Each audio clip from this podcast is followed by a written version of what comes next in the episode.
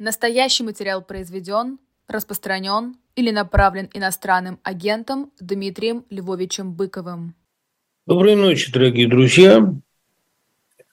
У нас чрезвычайно много увлекательных вопросов сегодня, и тема лекции довольно любопытная. Поздний Стругацкий, известный под псевдонимом С. Витицкий, он по-разному его расшифровал. Сергей Витицкий, Старик Витицкий все персонажи э, внутреннего мира Стругацких, все псевдонимы имели инициал «С», «С» Ярославцев, например. Кроме того, накопилось довольно много вопросов вне текущей культурной повестки, на которые я тоже хочу ответить. Первым делом я хочу поздравить с наступающим днем рождения Александра Шестуна, бывшего серпуховского мэра, который вступил в конфликт с системой, был предупрежден сначала о посадке и потом посажен. Поздравить Шестуна я хочу не только с тем, что он с этой системой поссорился, что уже само по себе говорит о нем хорошо, и не только с тем, что он довольно стойко держится в своем заключении. Я абсолютно уверен, что он выйдет на свободу раньше назначенного ему срока. Но прежде всего хочу поздравить с тем, что у него очень верные дети, очень преданные. Мы много знаем истории о том, как дети предавали родителей. Это было типично и для эпохи отречений в конце 30-х в Большом терроре, и в 70-е, 80-е. Мне кажется, что даже если по идейным соображениям, если даже искренне ребенок отказывается от отца или матери, это говорит о нем очень плохо. А кроме тех ситуаций, когда, а такие ситуации бывают, когда он становится жертвой реального преступления. Такие истории мне тоже известны. Но вот в случае Шестуна мне почему-то особенно приятно, что его дети оказались таким верны. И Маша, э, которой я преподавал в ГИМО, поэтому мы с ней знакомы, так верна отцу и так а, много делает и для его освобождения, и для того, чтобы он пока чувствовал себя по-человечески. А вот таких детей на всякий случай иметь хорошо – если бы, понимаете, да, да вообще детей иметь хорошо, но особенно хорошо тех, которые тебя любят. Понимаете, если бы мне случилось писать сюжет о текущей России, вот о том, что сейчас происходит, то, наверное, в силу своей склонности к каким-то сентиментальным историям я прежде всего излагал бы историю семейного, а, не скажу распада, но семейной разлуки. Ситуация, когда либо родители не могут выехать, а детям надо спасаться, либо когда родители сидят, либо дети сидят. Ну, вот такие истории. Потому что для меня самое трагическое на молекулярном уровне э, – это разрыв домашних связей семейных. И э, эти вынужденные разлуки, они, вот в чем их особенность, с годами они не проходят, боль не утихает. Поэтому здесь надо, конечно, э, эту тему литературно эксплуатировать, мне кажется. Именно потому, что вот если уж говорить о каких-то способах социальной и психологической реабилитации населения России после всего, что сейчас случилось, конечно, самая главная такая возможность – это восстанавливать разрушенные, утраченные фамильные ценности. Не фамильные драгоценности, а именно фамильные ценности. Для меня все-таки все начинается с отношения к предкам и потомкам. Поэтому, по крайней мере, для меня это тот критерий, который позволяет мне сразу либо проникнуться к человеку симпатии, либо эту симпатию в себе заглушить. Маша Шестун, тоже мои поздравления с днем рождения отца. 59 лет – это тот возраст, который позволяет надеяться на еще одну жизнь и еще одни прекрасные биографические повороты. Тут, кстати, есть очень хороший вопрос, что э, невозможно справиться с болью от утраты родителей, 50 лет там автору, и он говорит, что вот сейчас мне отец гораздо нужнее, чем был в 30. Это верно, да. А как же, э, как же справиться с этой проблемой? Видите, с этой проблемой справиться нельзя. То есть существуют проблемы, которые не э, справляемы, которые не разрешимы. Я помню, мне Оксана Акинчина сказала в интервью, она вообще очень умная, одна из главных проблем современного человека, прежде всего современного менеджера, это то, что он думает, что жизнь управляема, рулима, что можно жизнью рулить. А есть вещи, которые неразрешимы, есть вещи, с которыми ничего не сделаешь. И вот я помню, я в Польше как-то выступал, там у нас была конференция «Польско-русские предрассудки. Как с ними справиться?». И я говорил о том, что с ними справиться нельзя, потому что предрассудок – это то, что до рассудка, да, и, и гордый ум не победит любви холодными словами, как было сказано у батюшка. А, непобедимая ситуация. Есть такие вещи, которые неуправляемы. И из них надо делать искусство. В конце концов, я тогда сказал, предрассудков э, относительно друг друга у мужчин и женщин гораздо больше, чем у поляков и русских. Но это им не мешает каким-то образом продолжать род человеческий. По всей вероятности, более того, это придает некоторую особую пикантность их взаимоотношений. Поэтому я и думаю, что любые попытки справиться с предрассудками, они, ну, в принципе, обречены. Точно так же, как любые попытки справиться тоже с дорассудочными отношениями с матерью, с отцом, в отличие от Родины, которая личностью не является и которую делают личностью как раз идеологические спекулянты.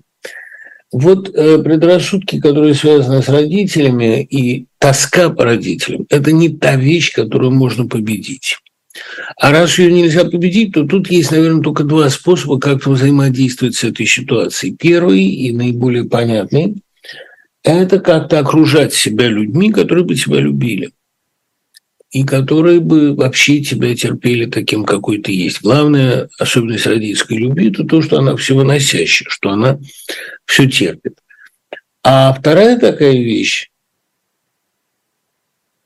тоже, на мой взгляд, вполне исполнимое, но это находить какие-то творческие сублимации для этой тоски, то есть ну, что-то писать на эту тему. А мне труднее, потому что для меня эта тема, в принципе, табуирована. Ну, как табуирована? Это интимные вещи, я не люблю ее выносить на публику. Но если меня совсем припекает, да, я об этом пишу.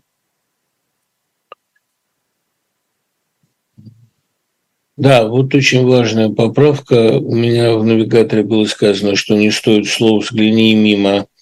Это из Данте, а, то есть это из Шекспира, а это из божественной комедии.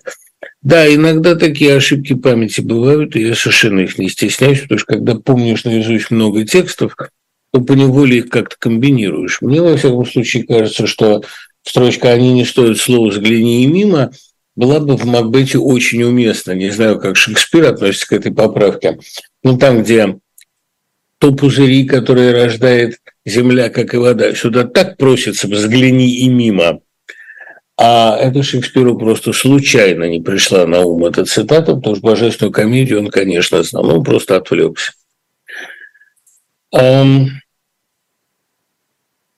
Почему все современные дети постоянно ходят в наушниках? Неужели мне интересен внешний мир или они чего-то боятся? Ну, это такая форма тревожности. Э, собственно, Пастернак об этом писал. Он заканчивал перевод Ромео и Джульетты в Чистополе. И хозяева постоянно заводили либо патефон, либо радио у них играло все время. И Пастернак сказал, что Работать невозможно. Я ворвался к ним на кухню, попросил убрать звук, а потом весь день себя корил, потому что им это действительно нужно. А, и пояснил, что это каким-то образом заполняет их внутреннюю тревожность. Я могу понять это. Это вот, если уж Пастернак в какой-то степени эм, вечно чувствующий себя виноватым, не посмел им сделать замечание – то, наверное, и сам Бог велел прощать людей. которые нуждаются постоянно именно в заполнении своего внутреннего вакуума. Понимаете, вот это, кстати, важный момент. Anxiety, ну, тревога, страх, сигнализирует, как правило, не о том, что вам угрожает реальная опасность, и даже, простите, ребят, я должен это сказать, даже не о том, что у вас высокий уровень самосознания, вообще продвинутость, интеллектуальная тревога не свидетельствует о большом уме. Это как раз скорее такие возвратные токи мозга, ну, какие-то побочные эффекты мыс мысли, самого процесса мысли. Но, а, откровенно говоря, это свидетельствует о внутренней пустоте, иными словами, о праздности, о незанятости мозга, который обычно решает проблемы. Но если вы его не загружаете, он начинает думать, а что не так, и начинает отбивать несуществующие удары.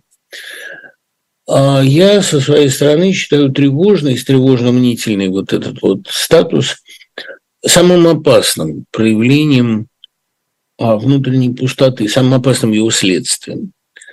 И поэтому ну, рецепт очень прост. Надо все время себя загружать чем-то. И это лишний раз доказывает, что современные дети чудовищно недозагружены. Им делать нечего. То есть, как недозагружено? Можно заставить человека делать там, постоянно какую бессмысленную работу, но дело в том, что эта внутренняя работа не контактирует с его миром, она никак не затрагивает его проблем. Но это все равно, что, понимаете, чесать не там, где чешется, а чесать рядом.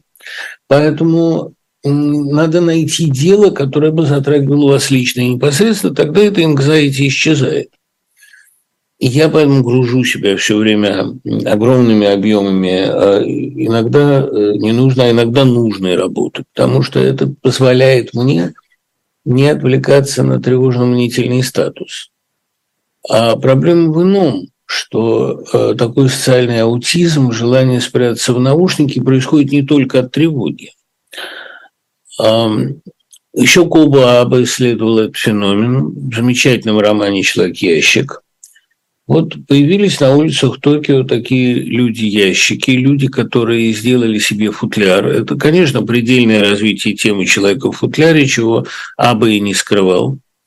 А в ящике было окошко для приема пищи, а в остальном тело носителя ящика было полностью скрыто. Внутри ящика были полочки какие-то для вещей. Это такая метафора социальной изоляции, социального аутизма. Наушники тоже этому помогают. А, кстати говоря, именно в Японии вот эта болезнь социальной разобщенности, даже она получила название. Я забыл, как называются такие люди продвинутые. Ики, ну что, что-то такое. Если кто-то помнит, подскажите.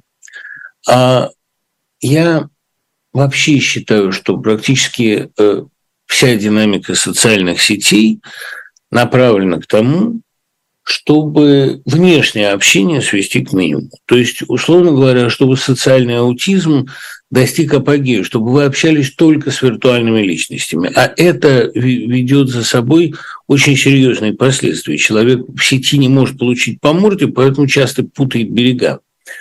Этикет общения повседневного, он уходит. И, конечно, то, что я читаю в соцсетях, то, что я наблюдаю, это не проявление общительности, это наоборот попытка свою среду оптимизировать, забанить все, что нарушает ее целостность. Это тоже своего рода наушники. Я это понимаю, мне это близко, но я понимаю эти опасности, которые это несет, неизбежны. Для меня, во всяком случае, наушники, а мне, я помню, мой первый плеер подарили в 90-м году, как раз в Японии. Мне кажется, что э, вот эти наушники, они э, в известном смысле, да, хики, хикикомори, хикикомори, спасибо папиной дочке, хикикомори, стремительно оттуда, хики, ну, что хики я помню, стремительно отзываются добрые люди. Вот, э, эти наушники лишали меня одного из радаров, потому что когда я иду по улице, я с наслаждением, иногда с раздражением отслеживаю уличные звуки, которые мне а, помогают ориентироваться и которые одновременно навевают мне какие-то ритмы. Там, ну вот как маяк, когда он приехал в Нью-Йорк, он языка не знал и способности к изучению языка не имел. Он сказал, мне надо много ходить по улицам, чтобы поймать ритм города. И он сначала с Бурлюком, потом с Элли Джонс, потом с какими-то добровольными провожатыми очень много шатался, преимущественно по пятой, по пятой авеню. Он прошел ее из конца в конец и вечером сказал, вот теперь я чувствую голос Нью-Йорка. Его спросили, какой это? Это голос большого хищника, крадущегося на мягких лапах. Постоянный гул. Может быть, это был гул подземки, тогда уже существовавший. Может быть, это был гул стальных мостов. Но э, вот этот он, ритм мягко крадущегося хищника, это можно почувствовать. Поэтому, когда ходишь по улице, э, совать наушники в уши, ну, это как минимум недальновидно. Это как будто ты себя лишаешь половины вибриз, которыми ощупываешь пространство. Но очень многим людям и не хочется знать, э, чувствовать. Во многой мудрости, как мы знаем, много печали. Это вполне понятная эмоция.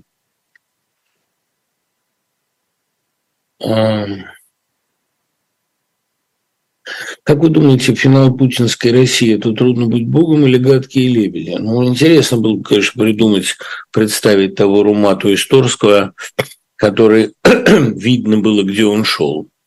Ну, то, что Путин имеет перед собой образцы великих разведчиков мировой литературы, прежде всего Штирлица, Воланда и Руматы, это подробно изложено в нескольких моих статьях и в книжке ВЗ. Во всяком случае, этот архетип разведчика, который в конце концов уничтожает место разведки. А почему он его уничтожает, там в книге тоже подробно сказано. И, э, и Штирлиц составил Берлин не в лучшем виде, и Румата не в лучшем виде покидает Арканар, и Вуланд э, успел устроить в Москве несколько членовредительских штучек. А то, что в конце пребывания Путина в России э, катастрофа неизбежна, причем катастрофа буквальная, а не какая-то там моральная, да, это, на мой взгляд, совершенно очевидно. То есть это просчитывается как сюжетная схема. А насколько разрушительной будет эта катастрофа, наверное, это зависит от того, э, насколько пролонгированным, насколько затянутым окажется это прощание со страной, оно может затянуться и надолго. И э, тогда, конечно, катастрофа будет уже масштабной и бесповоротной. Ну, собственно, она уже совершилась, осталось дождаться ее, так сказать, визуального воплощения. Осталось дождаться, чтобы страсти, подпольные страсти, вонючие страсти всех этих обывателей вырвались наружу. Вот все эти желания постоянно сажать, постоянно наказывать, расстреливать. Ну, помните, как это все пишут в комментарии в Дзене? А почему он еще на свободе? О ком бы не писали? Эм, о писателях, о варилакантах, о перестройщиках, эм, об инженерах, неважно, о дипломатах. У них одна мечта, чтобы все сидели и чтобы они сами сидели. Но сами-то они уже сидят в каком-то смысле. Эти все страсти подпольные, все эти жажды массовых расправ, публичных растерзаний, публичных казней и так далее, должны, конечно, вырваться наружу. Они, скорее всего, приведут к масштабной смуте. Вот так мне это рисуется. Ничего похожего на сюжет «Гадких лебедей» нас не ожидает. Хотя отдельные островки э, мокрецов действительно по России так э, мож, можно обнаружить. Они возникали, кстати, помимо воли начальства, потому что начальство, оно уже строило здесь какие-то школы типа вот этой вот сочинской или, или всяких там других в рамках новых каких-то проектов образовательных, они строили какие-то такие образовательные центры, которые, ну просто в силу природы образования, приводили к появлению некоторого количества новых людей. Новых людей, которые все равно в новой России не востребованы. Там нужны... Мы, мы знаем, кто примерно. позвольте уж мне не проводить, не приводить классическую цитату про умных и верных, но совершенно очевидно, что а, люди компетентные и профессиональные здесь не нужны ни в какой области, и именно поэтому страна обречена, она просто вырождается профессионально. А, соответственно, в ближайшем будущем все эти школы будут либо закрываться, ну, Сириус, я думаю, подольше простоит, потому что он поддержан лично президентом, но тоже шансы его невелики. А дальше с мокрецами, то есть с интеллектуалами, которых пока терпят и обнесли колючей проволокой, с интеллектуалами, там, с участниками шарашки будут обходиться, понятно как. Шарашки, э, учишь шарашек в абсолютно наглядном, предельно наглядном виде, мне кажется, явлено нам в последней, точнее, предпоследней серии проекта «Дау». Крыжановский прекрасно все понял. Вот это то, как разносят институт в кадре, и те, кто его разносит, это, по-моему, величайшее пророчество в истории российского кино. Российские власти лишили родительских прав Марину Овсянику, до этого разлучили отца и дочь Москалевых, где черта, перейдя которую режим Путина столкнулся с решительным сопротивлением общества. Вадим, ну вот это то, о чем я говорил с самого начала. Это сознательное, а, грубое разрывание, разрушение именно семейных связей. А дна и потолка, и берегов у российской власти нет. То есть реально нет таких вещей, которых она не могла бы сделать. И она еще и подразжигает несколько в себе эти страсти, потому что виктимность жертвы, ее пассивность, отсутствие сопротивления, такое кротко умиленное выражение, которое сейчас приняла Россия, это разжигает страсти насильника, конечно, и э, садизм садиста. О том, где та черта, э, спорят очень многие. Это такая проблема, которая волнует всех. Дети не являются таким триггером, потому что детей отдают на мобилизацию, потом гордятся полученной машиной или шубой. Супружеская любовь наоборот, мне кажется, совершенно подавлена домашним насилием или выражается в домашнем насилии. Это тоже довольно модная тенденция путинской России. А битва холодильника с телевизором, ну, как мы видим, эм, России провинциальной нечего особенно терять, а Россия столичная свою витрину всегда обеспечит. Ну, конечно, налоги поддушивают, ну, конечно, магазинный ассортимент прихрамывает. Я думаю, понимаете, что тут фактор времени играет некую роль. А российское население, вот эта важная закономерность, начинает бунтовать вообще как-то проявлять себя, только завидев, почуяв слабость власти. Это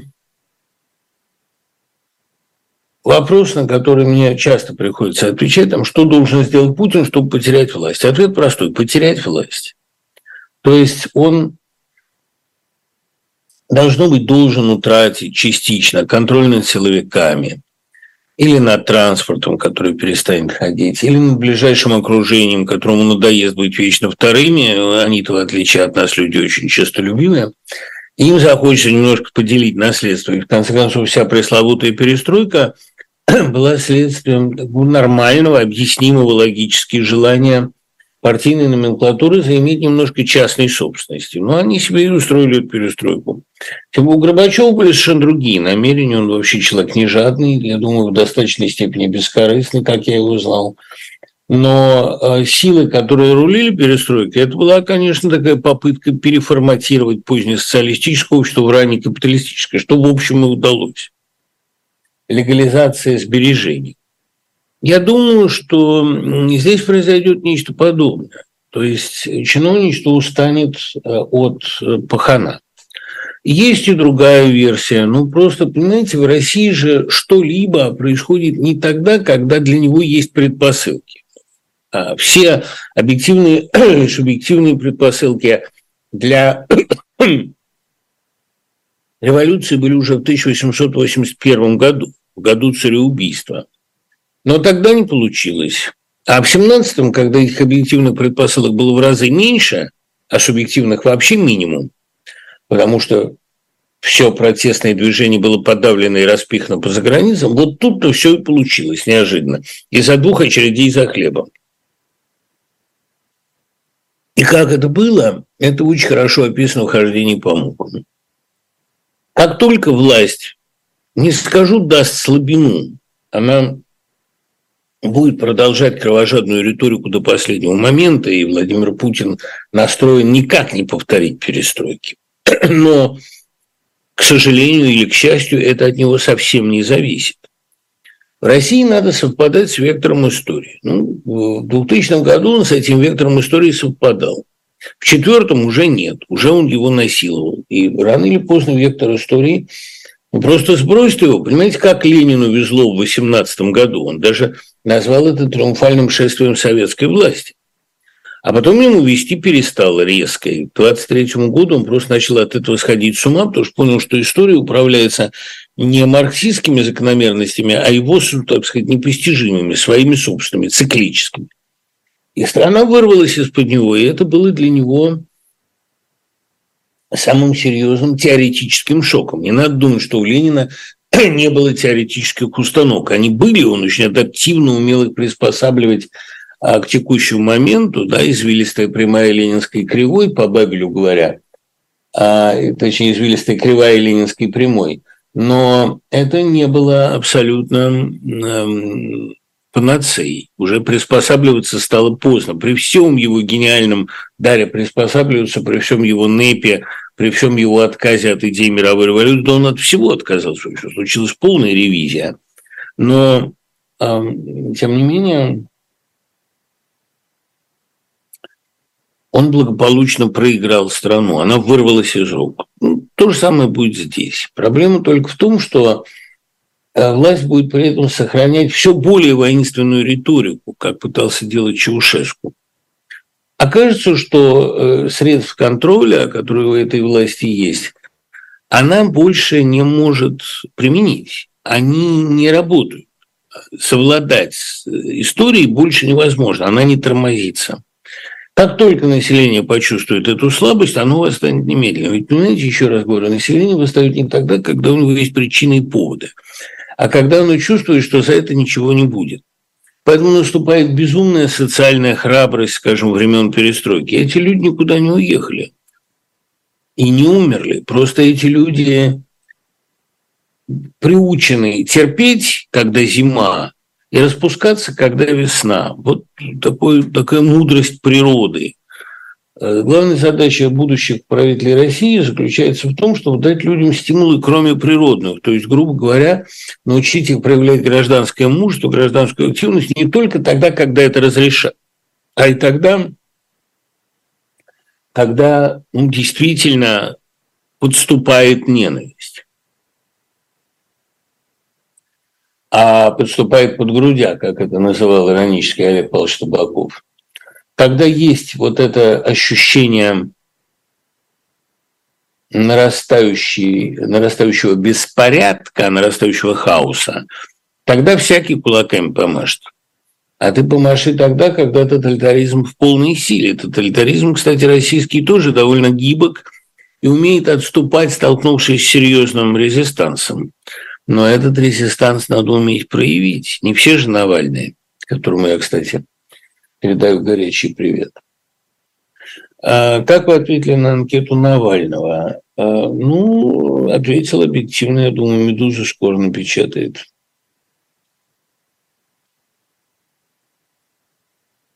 Я уже хотел бежать из России когда встретил девушку. Ей 16, мне 19. Ее и мои родители поддерживают войну. Что мне делать? Я не могу ее забрать с собой, ей еще нет 18, а оставить ее здесь тоже не смогу. Спасибо да, вам, спасибо. Ну, Вань, ситуация хорошая, вас можно только поздравить. Ждать два года э, я вам не советую, потому что за два года очень много изменится и в России, и в мире. Сейчас мир вступил в полосу быстрых перемен, и надо стремительно реагировать. Во-первых, в известных обстоятельствах брак разрешается раньше 18 лет. Но это не обязательно залет. Я думаю, что список этих ситуаций вам надо проработать с грамотным юристом. А в исключительных обстоятельствах ваш брак могут зарегистрировать. Но вы, видимо, не, не знаю, насколько вы готовы к браку, потому что, понимаете, разовая встреча с девушкой, да вам еще 18, да вы еще 20 раз передумаете, как это не ужасно такое бывает. Поэтому э, ну, компромиссный вариант, который я вам предлагаю, ну, подождать год.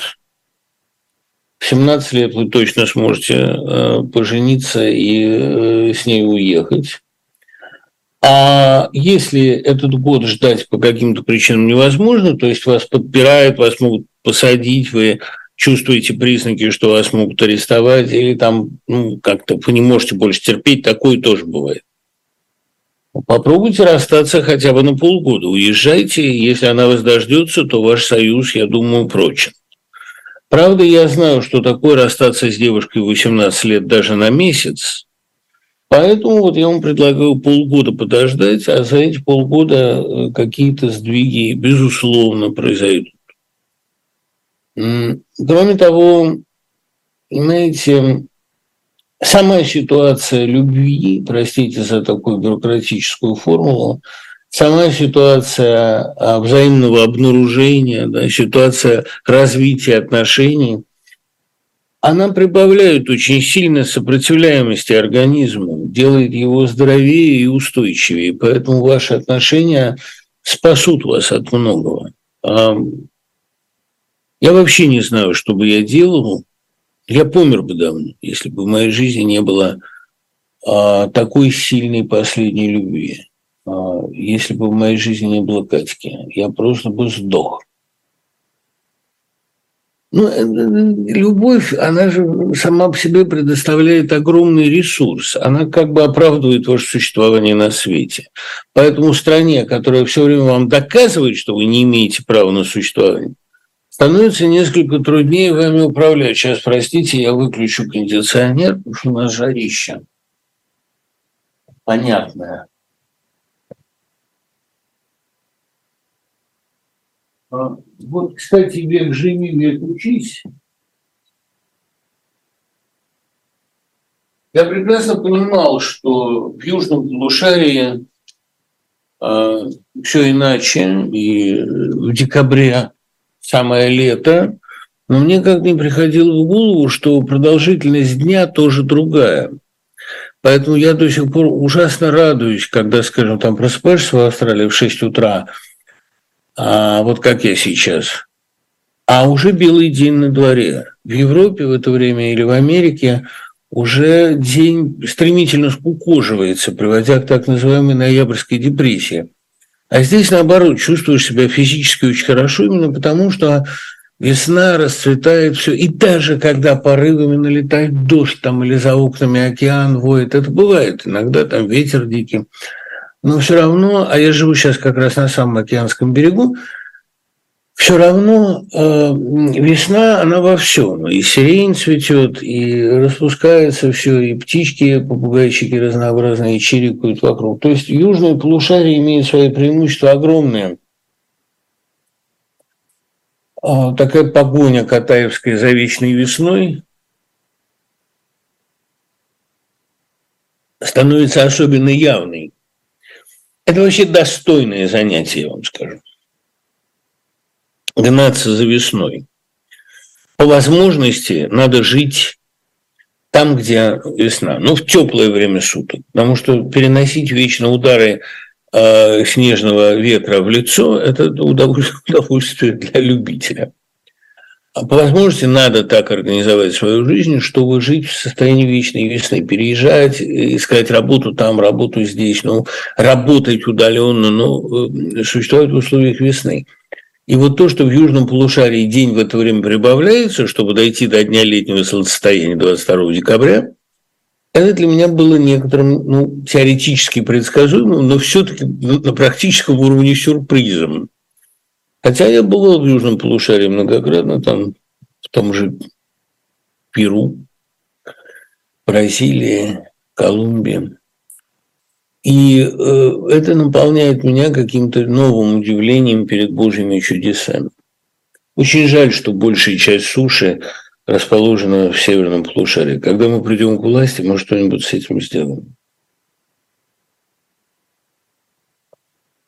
Что может ожидать э, создателя постановки Аберкович и Петричук? Какой срок мне дадут? Да подождите, может, еще и не дадут, потому что они же не за всеми могут уследить. В любом случае говорить о Берковиче Петричук нужно. Они же и сами не замалчивают их, они назначают новые и новые суды, они продолжают их не выпускать, прекрасно понимая, что ситуация от этого будет все больше нагнаиваться – еще раз не могу не выразить восхищение мужеством Берковича и Петричук, которые ведут себя безупречно, и каждое заседание суда превращают в безупречный спектакль, хотя это не спектакль, это настоящий боль, настоящий ужас, но держатся они прекрасно, демонстрируя людям, в чем и есть задача людей искусства, демонстрируя, как надо себя вести, на мой взгляд. А я думаю, что э, разговоры Беркович и Петричук сегодня в обществе вполне возможны. Вы говорили о возможном блокбастере о Зеленском, как вам рисуется его сюжет. Знаете, эм, у меня были самые разные догадки на этот счет. То, что фильмов о Зеленском будет снято множество, довольно очевидно – Одна идея мне приходила довольно тривиальная – это проследить одновременно, скажем, какие-то э, истории из жизни Зеленского и историю мальчика Петровича, который а, найден был в одном из освобожденных украинских городов, но он потерял мать, и вся страна ему мать искала. Вот такое соотнесение двух истории, их переплетения, одно, одно одновременно позволило бы показать и нацию, и лидера нации, но это довольно тривиально, и даже, я бы сказал, такой слезовыжимательный. Хотя передача Барто «Ищу человека» больше рассказала об ужасах войны, чем э, все репортажи с фронта. Именно потому, что разорванные семьи, вот на молекулярном уровне разрывы в обществе, капиллярные сосуды, которые рвутся, это самое страшное и самое обильное кровотечение. Но а я подумал, что можно было бы сделать другой сюжет. И Зеленский как раз человек настолько безбашенный, что у него бы это получилось. Понимаете, снять своего рода последнее искушение Христа. Снять сатирическую э, черную комедию о том, как он бы уехал. Ведь он мог уехать. Вот представьте, 26 февраля он не говорит фразу мне нужны боеприпасы, а не такси. А говорит там в ответ на предложение английского посольства, да, эвакуируйте меня немедленно. Они его эвакуируют, он уезжает на Запад, начинает в Европе встречаться с эмигрантами, в каких-то эмигрантских кафе а, выступать с докладами, общается много с русской оппозицией, которая чувствует свою полную а, бесполезность, пытается найти способ, спонсоров для государственного перевода, в конце концов он неизбежно возвращается в Украину. Ну, по схеме последнего искушения Христа, а как он пошел по этому пути и стал нормальным человеком, умер в окружении учеников, друзей и семьи, женившись на Марии Магдалине. И эта пошлость приводит его в такой ужас, что он умирает на кресте и говорит «я совершил». Вот мне кажется, что такой фильм, если бы он был снят такую альтернативную историю. А если бы он уехал? Украина бы, конечно, не проиграла все равно. Но он проиграл бы очень много. Я понимаю, почему этот блокбастер был бы интересен. Понимаете, перед человеком всегда лежит путь компромисса. Но этот путь очень часто ведет в тупик куда больший чем ситуация сопротивления. И вот с тех пор все тянутся передо мной кривые, глухие окольные трубы.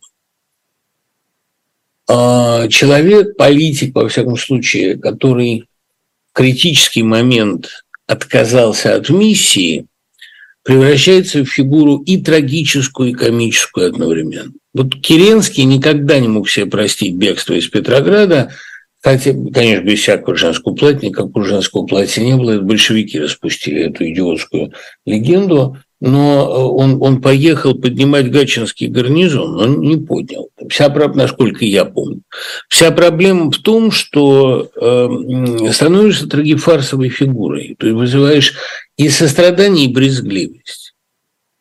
И вот мне кажется, что такая альтернатива, она гораздо страшнее, чем любые варианты развития в Киеве. Ну, не думаю, что э, такой блокбастер будет когда-либо снят. Это, ну, как бы слишком, понимаете, слишком унизительно было бы снимать черную комедию о временах героизма. Поэтому я думаю, что это должен быть обычный героический байопик, что-то в духе голливудского большого стиля.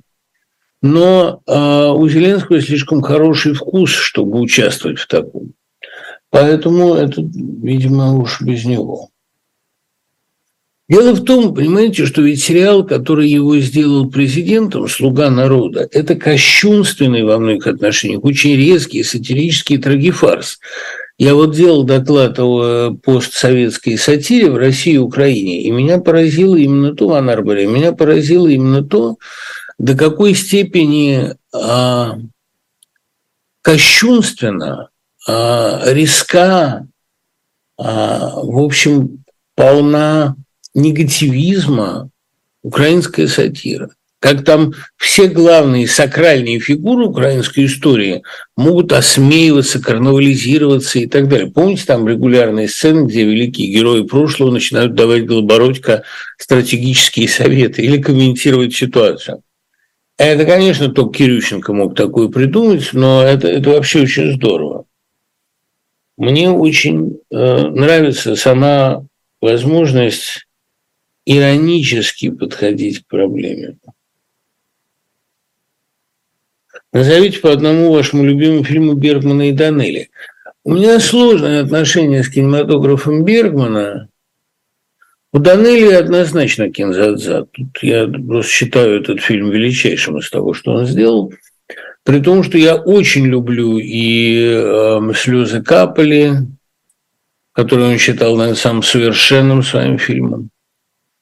А, я очень люблю и совсем пропащего. У меня более сложные отношения с «Не горюй», а, потому что такая немножко олеография. Но и Мимино мне очень нравится. Тоже я никогда не понимал картину, не, не понимал, про что она, но всегда ее очень любил. И восхищает меня 33. У Данелли же потрясающий режиссерский почерк, и что бы он ни делал, он делает талантливо. Но Кинзадза, мне кажется, это такая наиболее профессиональная, наиболее выверенная и наиболее остроумная его работа, при этом а, в меру трагическая, в меру фарсовая. Я очень хорошо отношусь еще к «Орлу и Решке». Просто визуально меня восхищает решение этого фильма, и там очень хороший Пирогов. Мне кажется, я просто смотрел, не знаю, что это Данелия, и думал, кто это снял такое крепкое кино. Ну, включил случайно телевизор, «Орла и решку» очень люблю. Тем более, что там и северные сцены замечательные, ну, как такие приветы пути к причалу. А все, что делал Данеля, а, ниже определенной планки не опускалось. Но особенно я люблю, конечно, Особенно я люблю эм, именно вот его фантастическую гротескную линию. Почему-то мне скучно смотреть Афоню. Наверное, потому что герой не вызывает у меня интереса. А, ну, героиня Жени Симной и Евгении э, Павловны, тогда Жени, конечно, страшно обаятельна. Если у вас почта не на патриотическом Яндексе, нету. То есть она есть, но я ее нерегулярно использую.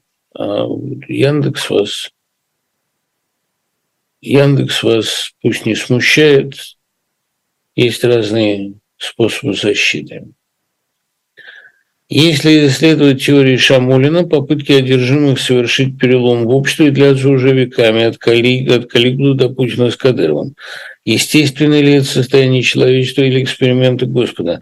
А, понимаете, одержимость, то, что Шамолин называет одержимостью, замечательный новосибирский антрополог, это просто ну, то, то, что Гумилев называет пассионарностью, например. Да? Это просто состояние варварства. Состояние необузданности и необразованности, непросвещенности. В общем, то, что поклонники Льва Гумилева называли пассионарностью, а мне представляется невоспитанностью, назовем это так. Потому что люди, которые ставят э, принципы выше жизни, которые жизнью не дрожат, это как раз, как показал э, Быков в Сотникове, Шипитько в восхождении, это как раз люди просвещенные, как правило, люди, или там Бабилийский, тот же Быков. Это люди интеллектуальные, а не, э, так сказать, такие прорывы какой-то подпочвенной магмы, магмы. Это как раз следствие высокой мотивированности и поэтому высокого ума. А, я думаю, что способы справиться с дикостью, с варварством всегда были одни и те же. Эта одержимость может быть побеждена только просвещением, культурой, цивилизацией, ничем другим.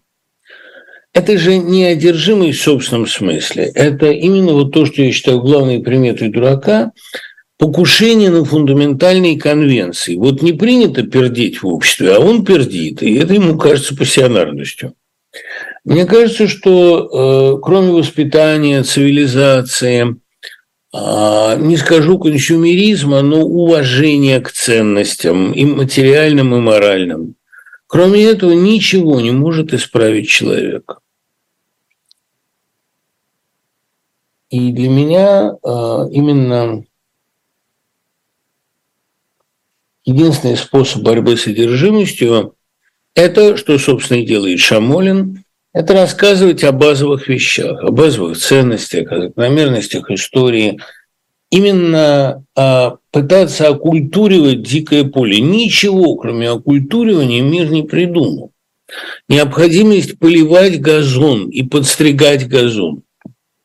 Необходимость сеять сомнения, потому что ведь все эти люди, которые пишут комментарии, да, а что, зачем нам эти все поэты, а вот э, важен только человек, который работает в собой, это следствие некультурности. Желание выдать лопату в руки всем там деятелям культуры. Эти люди просто не понимают, что лопату в руки может взять любой, а культуру может сделать не любой. Мне кажется, что безнадежная безнадежная эта демагогия. Ничем она не побеждается, кроме нормального опыта. Общество, лишенное интеллектуалов или деятелей культуры, довольно быстро приходит в кровавый тупик самоистребления, что мы, собственно, в России сейчас и видим. Не кажется ли вам, что своей книгой о Зеленском вы повторяете путь Мережковского, который написал о Муссолини? Во-первых, он написал не о Муссолини. Ничего общего между Э, Зеленским и Муссолини нету, но а, хотя при желании, наверное, можно найти. Но нет, конечно. Разве что Муссолини тоже назывался слугой народа, но ни секунды в это не верил. А я думаю, что, во-первых, коллаборационизм Мережковского сильно преувеличен. Книга Зобнина, которую я хорошо знал, и которому, собственно, я и предложил эту книгу писать для ЖЗЛа – эта книга мне показалась замечательной. Вообще Зубнин был хороший исследователь, хороший мыслитель. Жаль его очень. Жалко, что рано умер. Царство ему небесное. Так вот, в книге о Мережковском он подробно показывает, что никакого коллаборационизма со стороны Мережковского не было. О Гитлере он всегда говорил как о вульгарном человечке, от которого разит ножным потом, а э, в Муссолини, которому он действительно пел совершенно неприличные воды в 1937-м, он уже в 1938-м отзывался с предельным скепсисом, называл его пошляком. И уж, конечно, не только потому, что Муссолини перестал проявлять к нему интерес. Наоборот, Мережковский разочаровался в идее правителя-философа, увидев, что у Муссолини только сугубо прагматические, эгоцентрические даже интересы. Ну а никакой речи о Гитлере Мережковский вообще не произносил. В августе 1940 года он не мог с этой речью выступать, потому что находился в Биорице. А то, что приписывают ему как речь, это компиляция из его письма к Муссолини 1937 года, которое находилось в распоряжении итальянцев и итальянскими пропагандистами сработано. Никогда никаких комплиментов Гитлеру Мережковский не говорил. Вот это то, что действительно нуждается в... Я, иногда я, идя на поводу у этих квалификаций, говорил, что вот у Мережковского были такие колебания летом 41 года. Не было. Мережковский никогда о Гитлере ничего хорошего не говорил.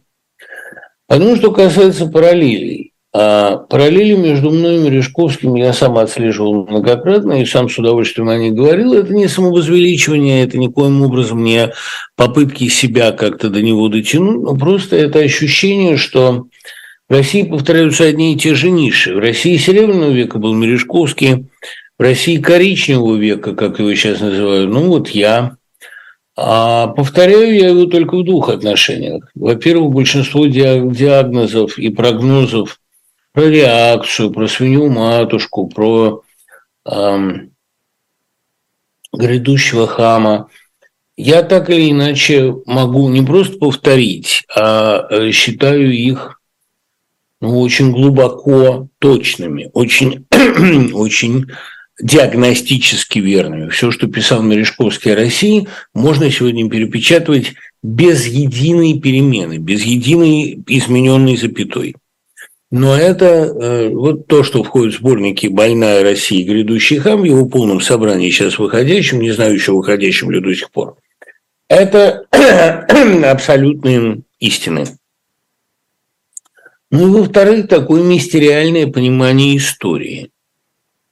А, понимание истории как божьего инструмента, божьего вмешательства в человеческие дела – понимание истории не как социального конструкта, там, не как действия производительных сил и производственных отношений, вот то, что Набоков называл оскорблением праздничной истории человечества, ее засушиванием, ее э, скукой лютой, для меня как раз э, такая принципиальная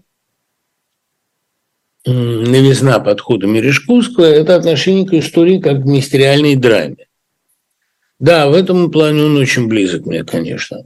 То, что я, в конце концов, оказался а, в оппозиции, и, да, кстати говоря, я всегда в ней был, то, что я оказался в состоянии резкого противостояния с этим режимом, это было тоже абсолютно предсказуемо, абсолютно прогнозируемо.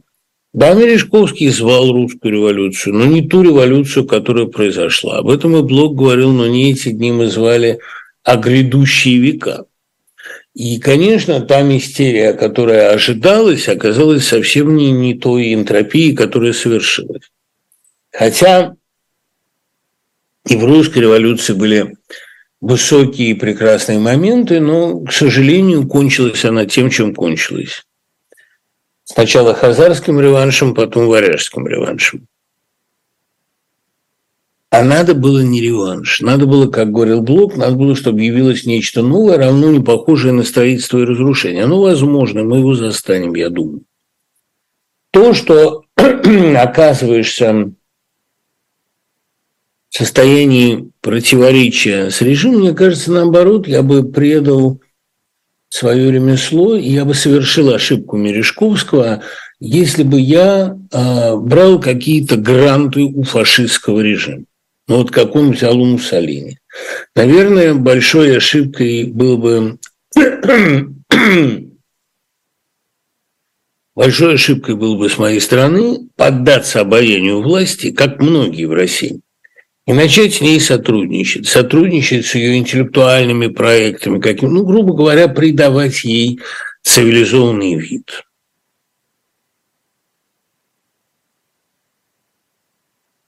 Думаю, что, думаю, что вот это было бы коллаборационизмом. А то, что я оказался на стороне антифашизма, это, ну, если угодно, моя попытка исправить карму Мережковского. Отсюда совершенно естественно вытекает вопрос, не боюсь ли я, что меня забудут в России, как пытались забыть его. Его забыли очень хитро. Всю его прозу переписывали на разные лады, и Булгаков использовал Леонардо в «Мастере Маргарите», особенно сцену шабаша. Прямо Азазелло пришел, прямо оттуда. Ну и Алексей Толстой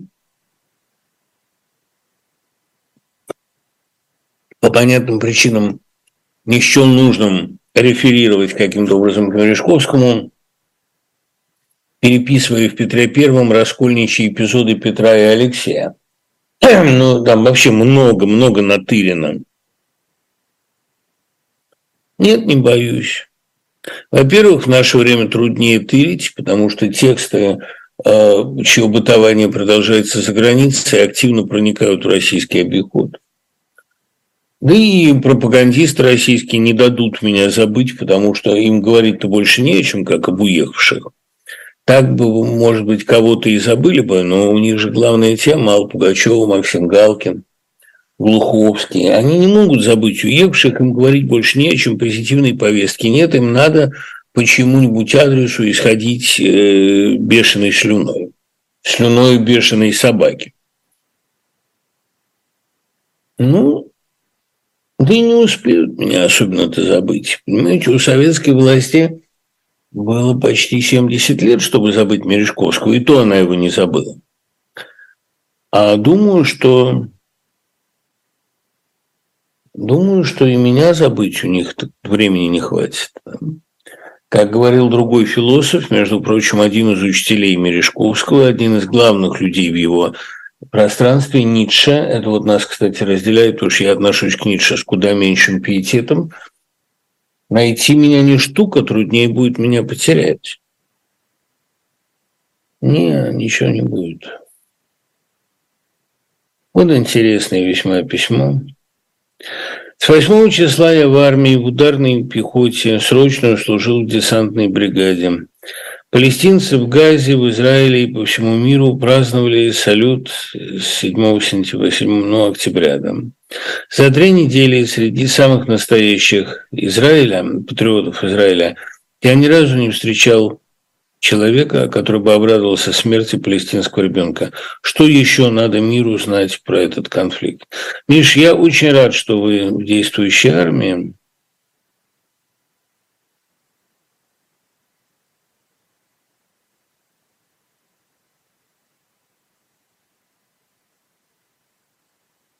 Рад не тому, что вы подвергаетесь опасности, а рад тому, что вы заняты делом. Для человека самое главное, чтобы у него было дело. Это я знаю по себе. У меня оно есть, хотя я не в армии. А у вас дело более насущное, более благородное, и я восхищаюсь тем, что вы там. А, ну, о том, что мир, мир про этот конфликт все знает. Я же уже писал, что сегодня, ну, тогда я говорил о либералах в российском их понимании, что сегодня призывы к уважению обеих сторон – это выбор слабака, точный, трусливый выбор слабака. Сегодня э, зло настолько очевидно, настолько вот э, вивит, настолько все буквально на наших глазах обретает мистериальные черты, настолько откровенное и полное зло, и настолько ясно, кто на стороне добра, что просто любая попытка обоюдной вины, уйти за обоюдку, как говорят гаишники, это сейчас глупо и смешно, и не говоря о том, что мерзко. Поэтому, а, ну, э, трусость в мире вообще распространена. Трусость в мире э, всегда соблазнительна, но не все, как я уже говорил, понимают, в какой кровавый тупик это ведет. У Израиля выбора нет, он обязан противостоять э, Хамасу и грядущему, грядущему Хамасу. Сегодня Мережковский написал бы статью «Грядущий Хамас». А, хорошее, кстати, название дарю. А вот остальной части мира еще предстоит это понять. Одна из несомненнейших утех, что будет час, когда дойдет до всех. А вы говорили, что после августа приходит октябрь, чему нас учит свет октября сегодня. Стас, эм, Октябрь уж наступил, и, судя по некоторым телодвижениям российской власти, по ужесточениям, по нарастанию агрессивной риторики, по ядерным испытаниям, ну, по всем делам, которые там в России сейчас делаются, а ситуация очень нестабильна и в некотором смысле критична. Это очень чувствуется. Стабильность пусть не обманывает никого. Я не сторонник таких Я не сторонник таких оптимистических прогнозов насчет э, уже шатающейся вертикали, насчет, опять-таки, разговоров о здоровье, здоровье Путина. В конце концов, не от здоровья Путина зависит эта ситуация. И, и опять-таки о том, что сейчас в России происходит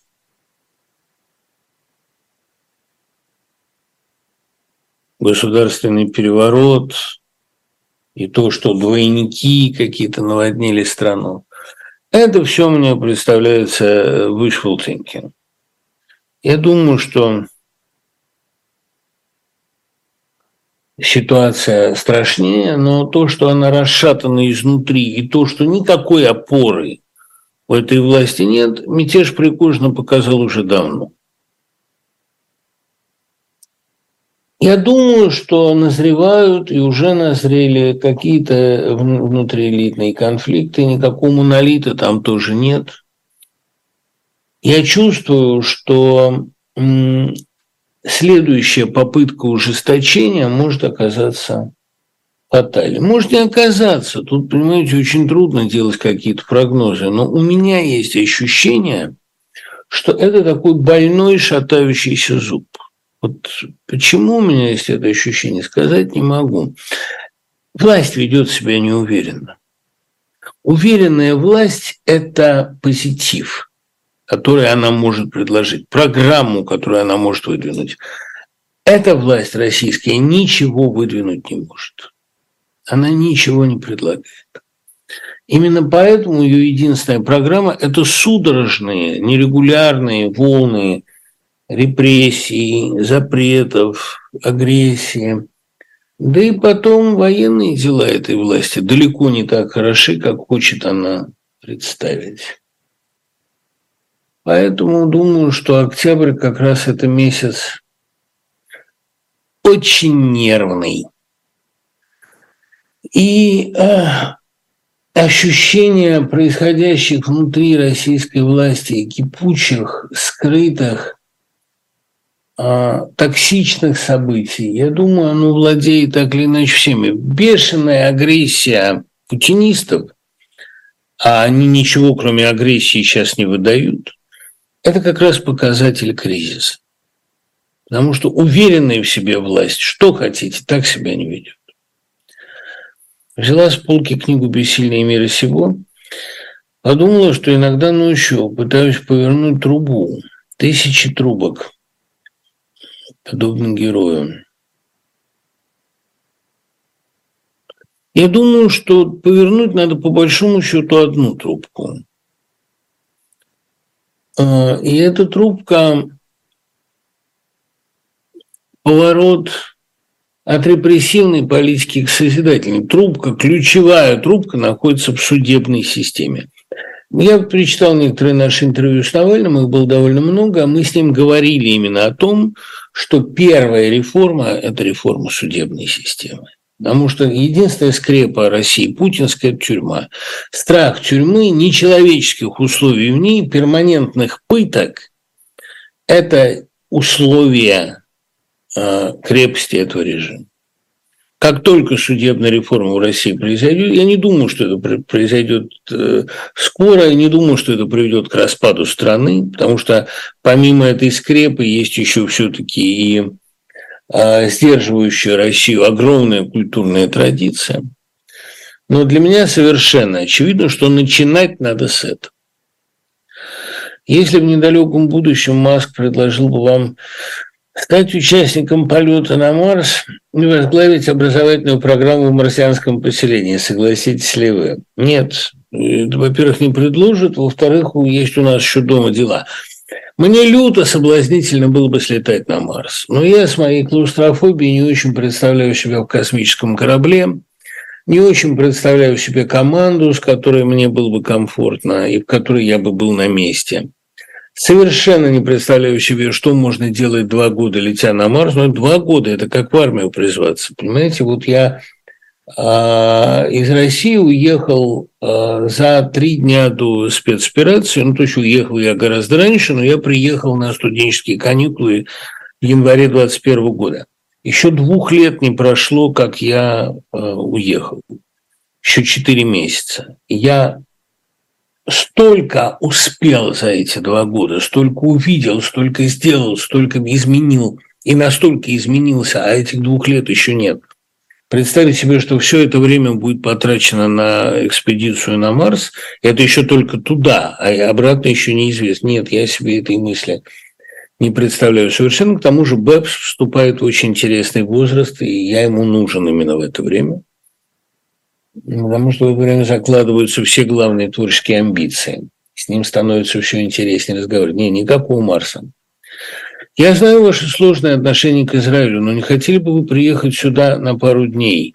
Мне кажется, вы бы многие вдохновили. В армии есть ощущение большой тревоги, и совсем не ясно, хватит ли у 15 миллионов народа сил выстоять против сотен миллионов мусульман. Миш, ну вы опять вмастили. Я собираюсь это сделать. Я по крайней мере, договорился о том, что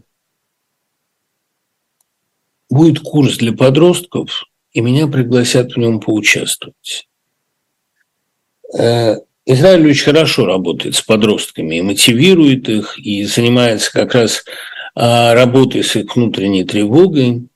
Меня много раз звали я всякий раз не хотел, потому что будут говорить, что я приехал за длинным шекелем.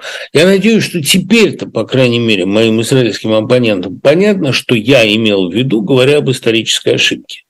Поместить Израиль в ситуации, где постоянно надо решать вопрос, чьим детям выживать, нашим или чужим, это не самая плодотворная, не самая нравственно продуктивная ситуация. Я совершенно не подвергаю сомнению идеи еврейского государства. Но идея еврейского государства в это время и в этом месте поддерживалась не самыми большими любителями еврейства, прежде всего Сталином. А если отказаться от претензий ко мне по этому разряду, претензий дутых и чаще всего очень глупых, я думаю, что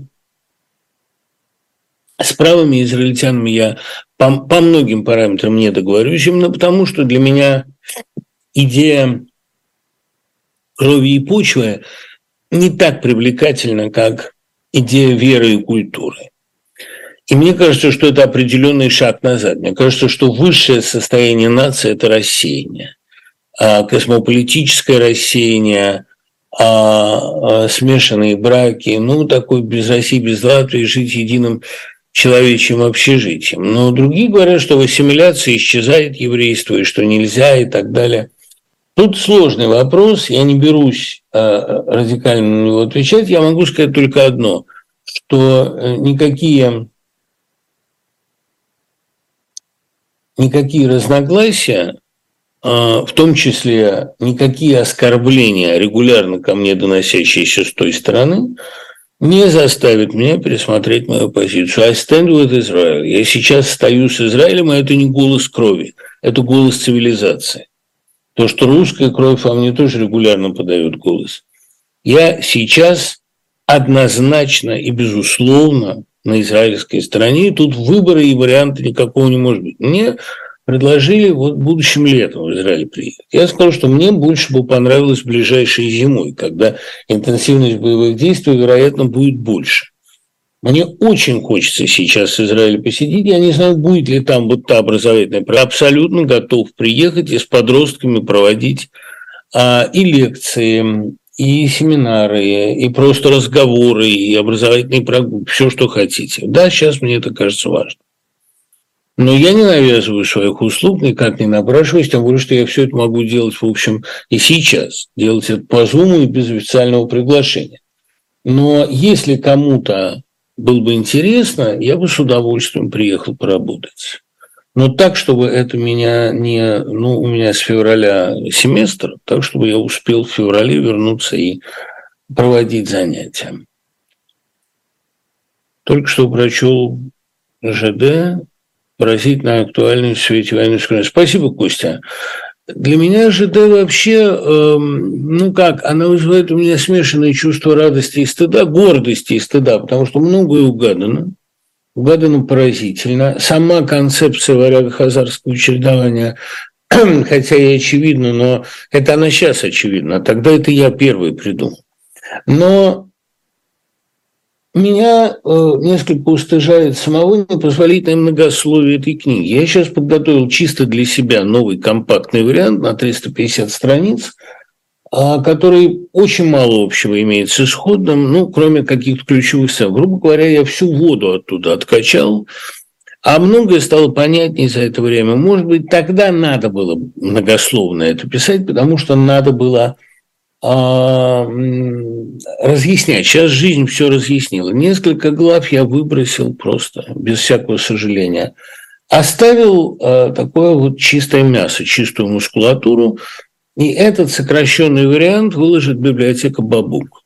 Это так, он даже не то, что на треть, как положено, а он и наполовину едва совпадает с каноническим вариантом, ну, как каноническим, то есть утвержденным, печатаемым. Это не для широкого распространения, понятное дело, это для желающих, для тех, кому хочется читать книгу в более э, таком плотном объеме и в более стремительном варианте, в более плотном действии.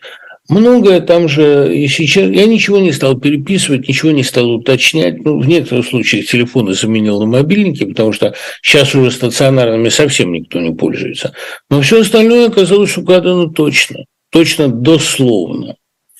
Вот этот сокращенный, динамичный, модернизированный, именно в смысле темпоритма вариант ЖД, будет в ближайшее время выложен. Но ну, понимаете, почему это захотелось сделать? Как писал Набоков, мне захотелось создать русский вариант моей лучшей американской книги. Я не считаю ЖД лучшей книгой, но, наверное, это была книга, для которой я все-таки родился.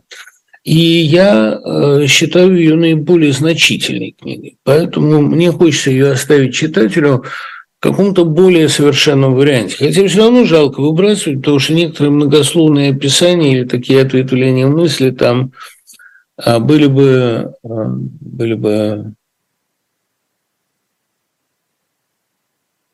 ну, по-своему приятно. Я люблю такие замедления, ретардации. Комментировать слухи о разнообразных смертях и переворотах я, честно говоря, не считаю нужным потому что э, еще одно wishful thinking. Духовная смерть упоминаемого персонажа совершилась давно, а физическая, э, я думаю, э, была бы непозволительным каким-то Господним милосердием. Ну, я не, не далек от мысли давать Господу советы, но суд в Гааге был бы очень уместен, мне кажется. А, знаком ли вы с Ереванским рассказами Шенкмана? Знаком и высоко оцениваю. Вообще Шенкман очень вырос за последнее время. Я могу сказать, почему. Иммиграция дисциплинирует. В России у него, мне кажется, все время не было как-то ни времени, ни достаточной готовности написать так и то, что он может. А тут э, и ереванская среда, и, может быть, какой-то отрыв от корня, и смена основных занятий, потому что журналистика всегда несколько расхолаживает, а заставила его написать первоклассную прозу. Я очень надеюсь, что эта проза будет издана. Как вы оцениваете повесть Нагибина «Моя золотая теща»? Из всей э, финальной трилогии Нагибина «Дафнис и Хлоя», «Иди и смотри» и, э, по-моему, «Иди и смотри» – это повесть об отце называется. Простите, «Встань и иди», господи, «Встань и иди». И эм, «Золотой тещи» я выше всего ценю Дафнису и Хлою. Это, мне кажется, его история его отношений с Машей Асмус, которая там названа Дашей – Это потрясающая история, потрясающая повесть, написанная на пределе исповедальности. Кстати говоря, лучшее, что по-русски написано об эротике, мне кажется. Это для меня... Да, еще к этому примыкает сравнительно ранее 82 года «Вещь те далекие годы» про Оську Роскина. Самое точное, что сказано об этой вот прекрасной, а, удивительной генерации, об этом поколении а, русских модернистов 40-го года. Поколение 40-го года вообще самое интересное и флийское. И это для этой молодежи, конечно, любовь даже в физическом ее значении была огромной школой, как для всякого модерниста, глубоким средством познания себя и другого. А в те далекие годы прекрасная повесть, просто прекрасная. Вот в Нагибине мне дороже всего это его принадлежность к модернистам 40-го года, поколению ифлийцев, среди которых самыми яркими людьми были, конечно, Слуцкий и Самойлов – и примыкающий к ним Львовский. Львовский многого не написал, но в 70-е годы в киндраматургии почти все договорил. А я его еще и лично знал, он был, конечно, гениальный человек абсолютно. Ну вот, э, Дафнис и самая талантливая вещь позднего Нагибина. Моя золотая теща – это история про другое, история мучительной влюбленности в тещу в одном из нагибинских браков – а, причем такого скорее вожделения физического, нежели а, какого-то платоновского, нежели это скорее была страсть, нежели умиление и обожание. Но написано это здорово, написано просто с потрясающей тоже и физиологической достоверностью, и личной откровенностью.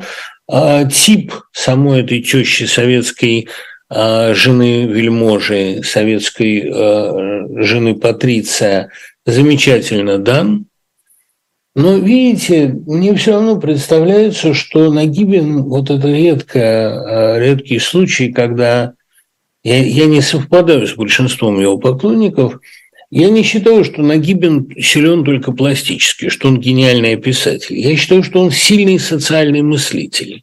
И дневник это показал. Вот в Дафнисе и Хлое а, как раз есть а, мысль бьющаяся, живая и очень сильная. А в теще этой мысли я не вижу. По крайней мере, я ее не наблюдаю на поверхности. Может, в под, подном, в подспудном течении романа, может быть, это и есть. Я вообще считаю, что Нагибин неоцененный э, великий автор, автор, конечно, скорее западной э, школы. Трудно сказать, кто его непосредственный предшественник. Их много, но в наибольшей степени это, конечно, ремарк, которого они читали вовремя. Они вообще ведь были западники. А он физиологически, конечно, наследует Джойсу, хотя его любимым автором был Музиль. И он считал, что роман века – это человек без свойств. Я так не думаю грешным делом. Но Нагибину, понимаете, ему дорог был сам музилевский дискурс, вот это сочетание а, эссеистики и прозы. С одной стороны, невероятная выразительность прозы,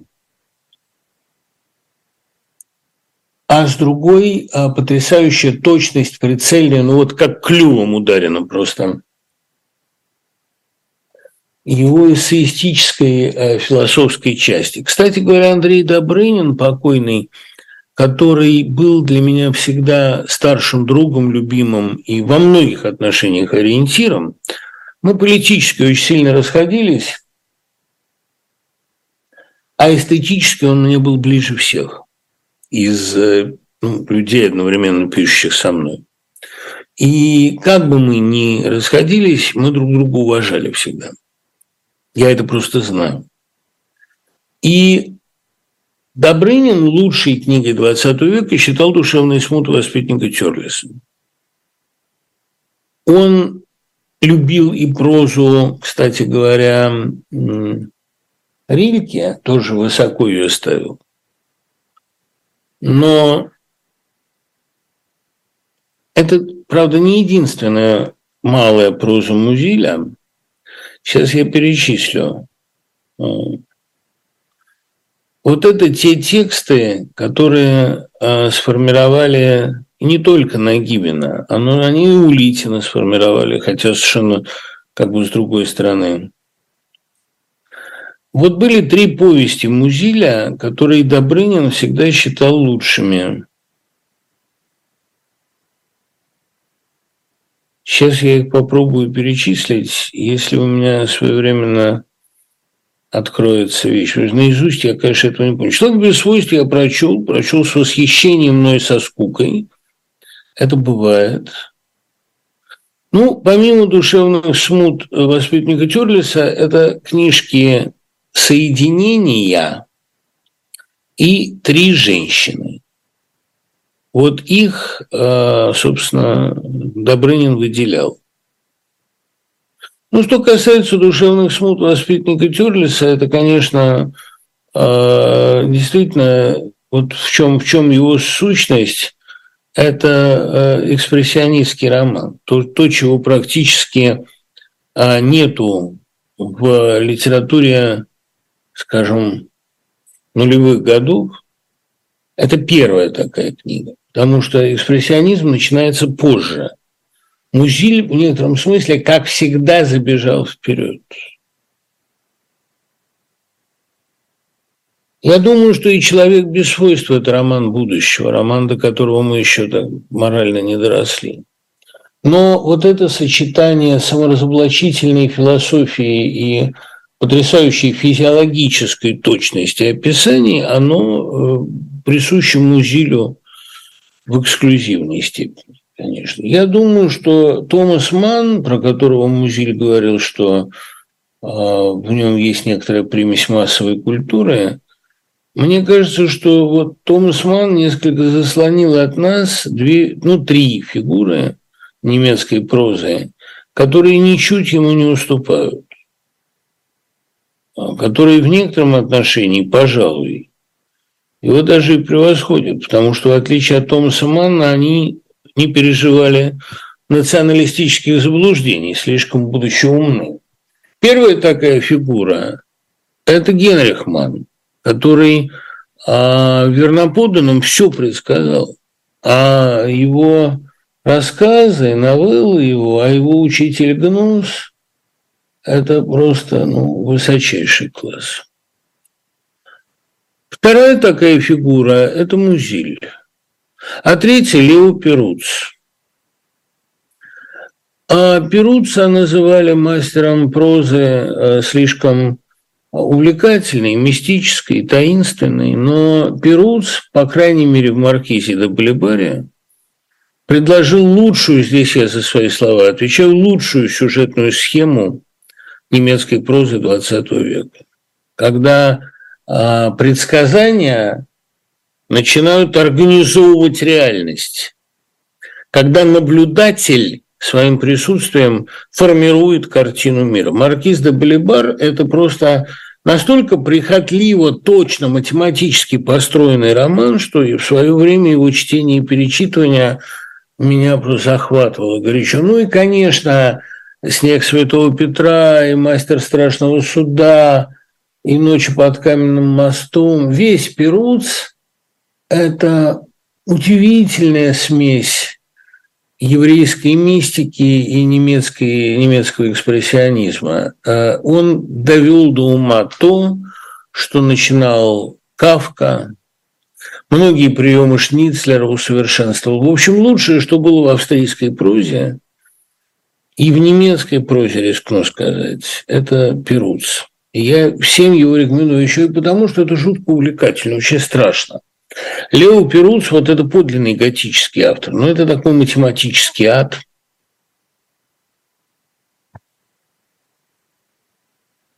Будут ли изданы книжка и лекции по курсу «Природа страшного»? Ну, поэтика триллера, да, будет поэтика готики. Ну, потому что готика, понимаете, такая вещь, а, которую все пытаются имитировать, думая, что можно этого добиться внешними приемами. На самом деле приемы есть, их много, их перечислить небольшая, так сказать, задача, но готика – это прежде всего мировоззрение. Надо же вдуматься, почему Стивен Кинг называет главным готическим произведением э, Макиновское вот эти, или Мэчина, как его иногда транскрибируют, великий бог Пан. А он регулярно так делает. Почему он считает высшим достижением современной готики некоторые эпизоды Гарри Поттера и Стража Чарльза Маклина, действительно великую книгу. А готическое мировоззрение, которое продуцирует определенный текст, я, кстати говоря, редко упоминаю Эдгара По, но это потому, что у него это все слишком на поверхности. Готическое мировоззрение а, – это вот предположение, что мир лежит возле, что а, цель мира – зло, и что до и после смерти мы погружаемся, а, или еще там даже раньше, мы погружаемся в глубочайший ад –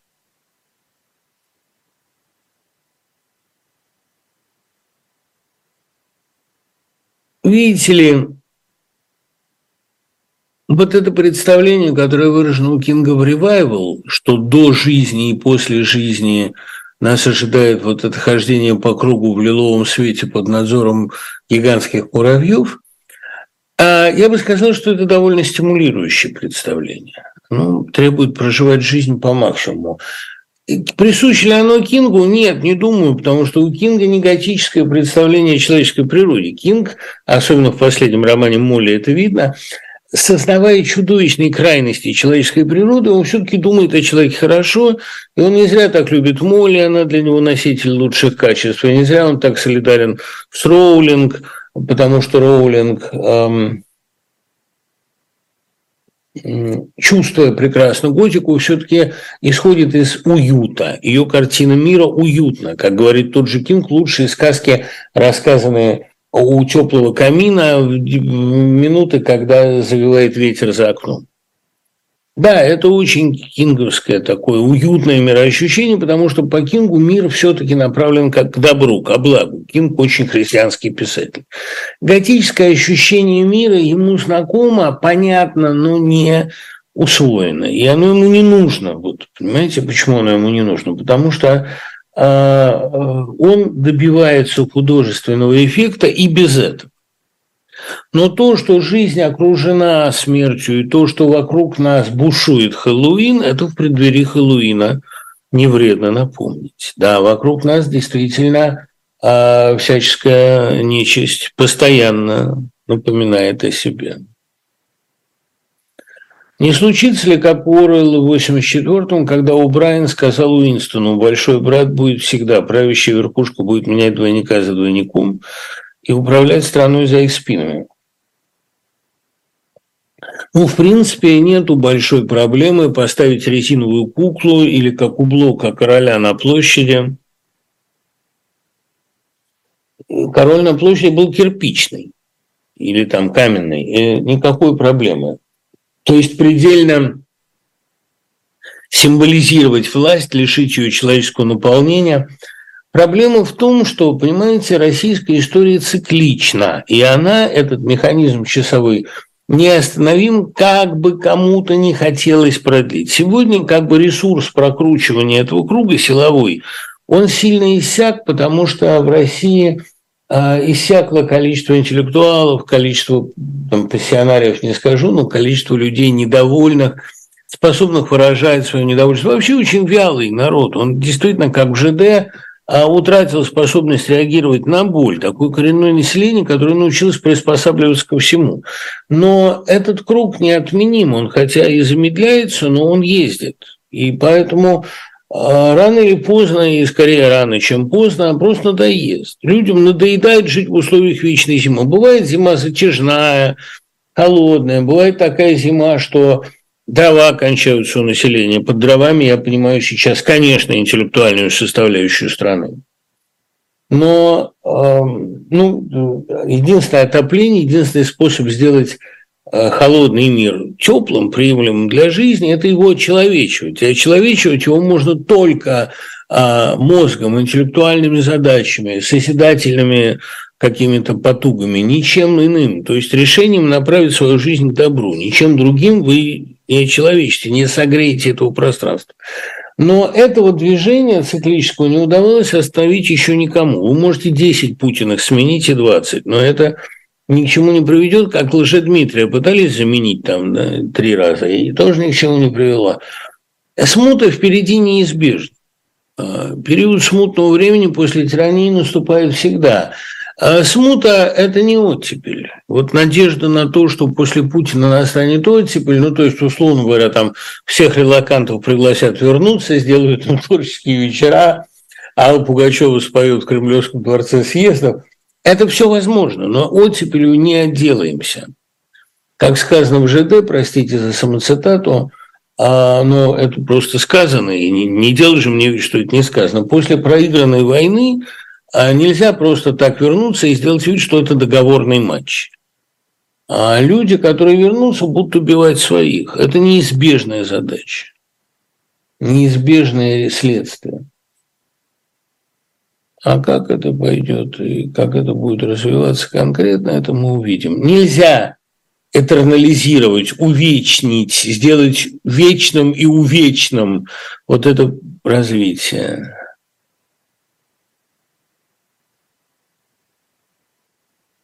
понимаете, э, если уж вы едете на карусели, так, да, это, да, это возможно, возможно, конечно, да, о лекции, о переносе лекции. Вы скоро будете выступать в Германии. А, хочу оказать вам помощь. Помощь оказывать не надо, но я вас буду рад увидеть. А что говорит о последних сообщениях генерала э, СВР э, ваша девушка-викинг? Понимаете, девушка-викинг, с которой я нахожусь в довольно регулярном контакте, э, говорит, что это фуфлу. Но дело в том, что я ее даже о такой ерунде и не спрашиваю. Потому что э, девушка-викинг, являясь, ну, назовем вещи своими именами, являясь единственным известным мне профессиональным духовицем, настоящим духовицем, который видит суть вещей. Я иногда так люблю проверить ее способности, там, позвонить неожиданно из кафе и спросить, где я, там, что я ем, с кем я сижу. Ну, она, как правило, дает а в меру расплывчатый, но и в меру точный ответ. Я рассказывал уже эту историю. Ты, ты сидишь в чем-то зеленом, а я говорю, а вот и нет, я сижу в чем-то оранжевом. Выхожу, а кафе называется «Грин». То есть э, викинговские способности э, много раз мне подтверждались, но они не в том, понимаете, не в том, чтобы предсказывать буквально, они в том, чтобы видеть тенденции. Вот, кстати говоря, поведение Греты она предсказала довольно давно и точно – а, да, да даже дело она мое поведение предсказывает очень хорошо. Что мне делать? Она дает точные советы, моральные, всегда точные. Иногда мне случается в каких-то вещах колебаться. А она меня как-то от этого спасает. Так вот, она совершенно точно говорит, что тенденция не в том, чтобы физически сменить власть. Тенденция в том, что огромному большинству населения надоело. Как скоро надоест окончательно и в каких формах это выразится, сказать очень трудно. Но э, пока она безошибочно предсказала и Августовский, и все дела – Понимаете, вот не ошибается тот, кто видит тенденцию. Тот, кто видит факты и предсказывает там, что э, тогда-то такой-то двойник, тогда-то такая-то болезнь. Это, это вещи случайные. Сотри случайные черты. А я предпочитаю тех, кто видит тренды. Таких людей в моей жизни не очень много. Я всегда прислушивался, пожалуй, к советам ну, помимо матери, которая все-таки очень хорошо понимала, как все устроено, точнее, понимала, какой этический выбор надо делать в конкретный момент. Я всегда прислушивался к тому, что говорила Матвеевна, то, что Слепакова, само собой, но Слепакова а, умерла в 98-м, и это сиротство, эту дырку я чувствую вечно, но а, Матвеева прожила до 16 года, ее прогнозы, ее советы всегда были очень точными.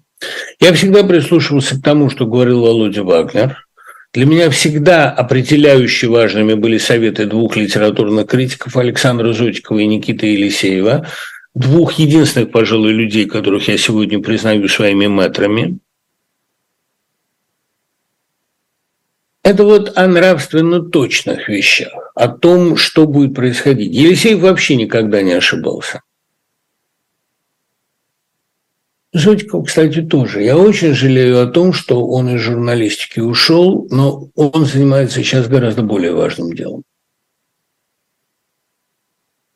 С политикой никак не связан. Это просто к вопросу о том, понимаете, кого можно прислушиваться. Я понимаю, почему я прислушиваюсь вот к некоторым талантливым детям. Я, кстати, знал всегда, что Женька, дочь моя, она обладает каким-то фантастическим чутьем. Часто я рассказывал об этом чутье и часто на него ссылался. Во всяком случае, в выигрывании пари ей равных нет. А чем обеспечивается это нравственное чутье? А безупречно точными моральными координатами.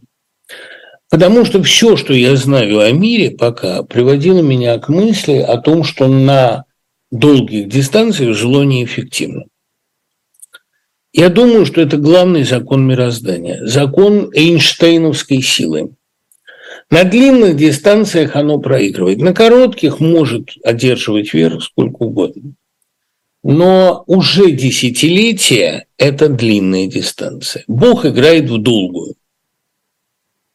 Это мне вот Макфол когда-то сказал, отличительная особенность Обамы – то, что он играет в долгую. И поэтому локальные потери популярности ему не страшны. Обама Кэр тоже, кстати, как бы ее ни встречали в свое время, оказалась программой во многих отношениях неплохой, хотя там сложные отношения. Надо играть в долгую, надо понимать, что э, я, я никогда не верил, что Бог на стороне больших батальонов, он на стороне умелых батальонов. Но Бог на стороне больших расстояний. А Россия – страна больших расстояний.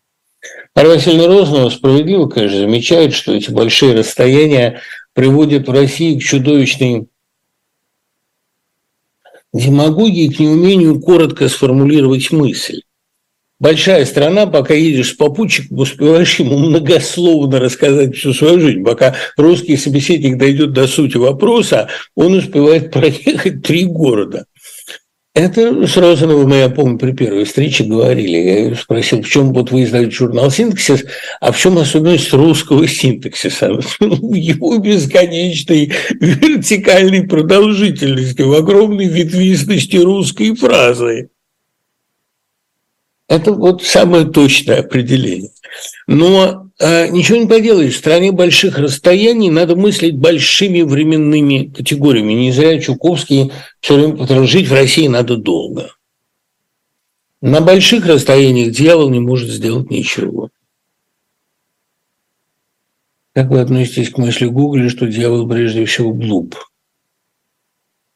Гугли сказал иначе. Это письмо Шевыреву 47 года, по-моему, я даже помню дату, потому что я недавно его цитировал. 27 апреля это письмо а, о том, ну, он пытается оправдаться за выбранные места, и там говорит, что моя главная задача в литературе всегда была выставить дьявола дураком, а показать его глупость. Он действительно глуп, и эту формулу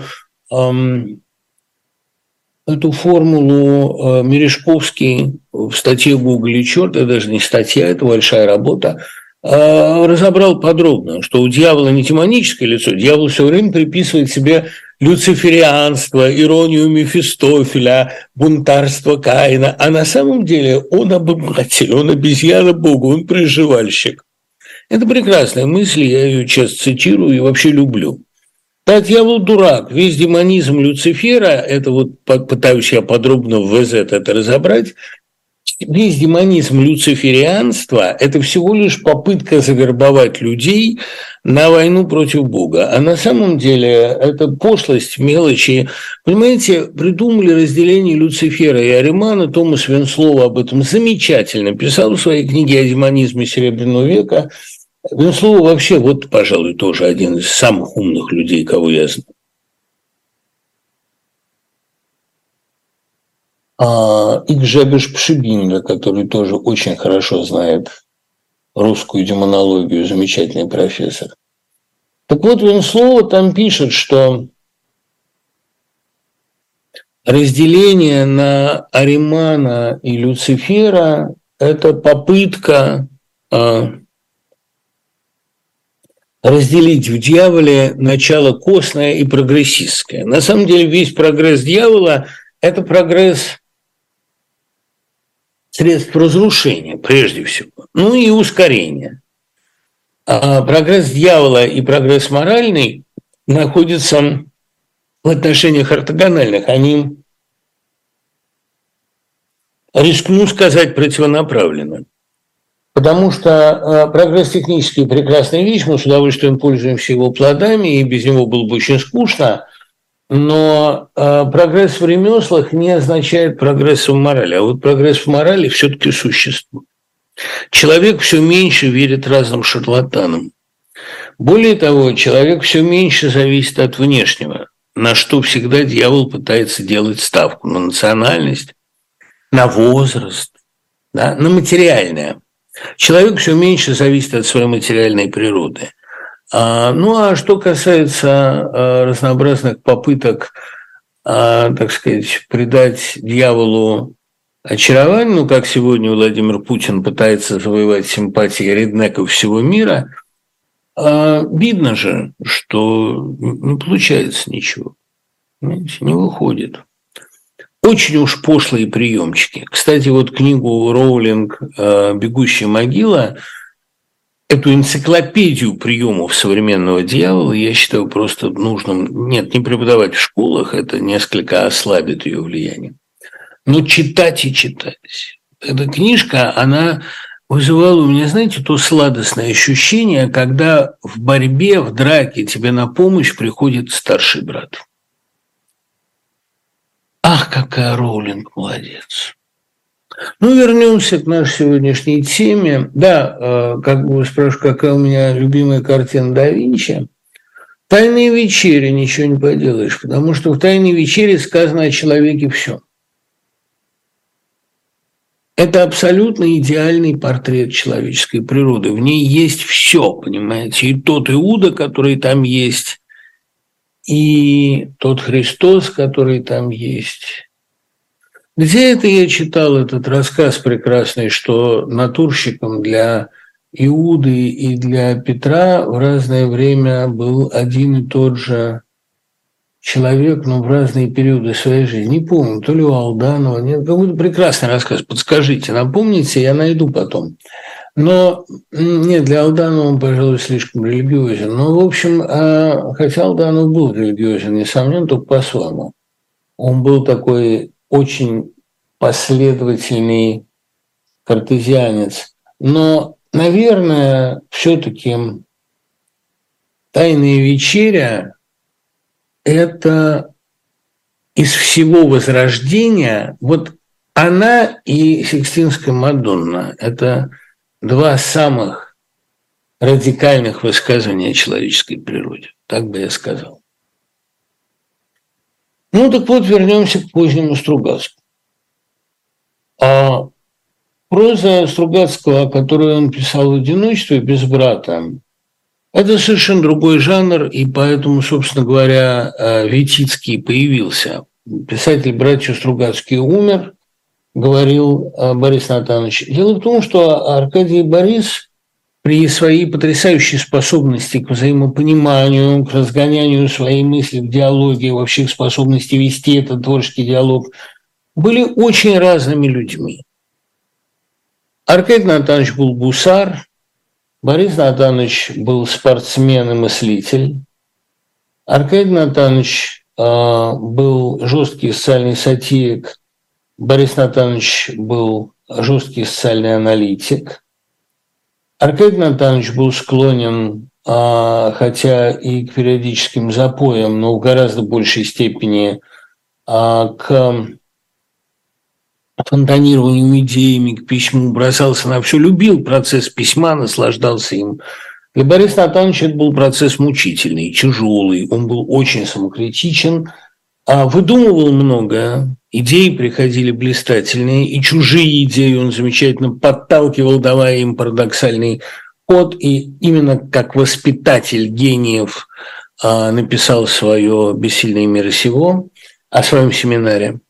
Но при всем при этом а, Борис Натанович был человек гораздо более мрачного, самокритичного, а, сардонического склада. Юмор был, но юмор сардонический, жестокий, как вот при описании едозуба. Поэтому его поздняя проза, несомненно, нося черты узнаваемого стиля Стругацких, все-таки другой жанр. Я, кстати, очень хорошо помню, как я узнал о «Бессильных». Я не выписывал «Звезду», а помню, мы с Леной Иванинской, Еленой Николаевной идем, значит, в новую газету, нет, в общую газету, и Лена мне начинает рассказывать, говорит, потрясающий роман напечатан в «Звезде», только первая половина, вторая анонсирована через два номера на начало подписки.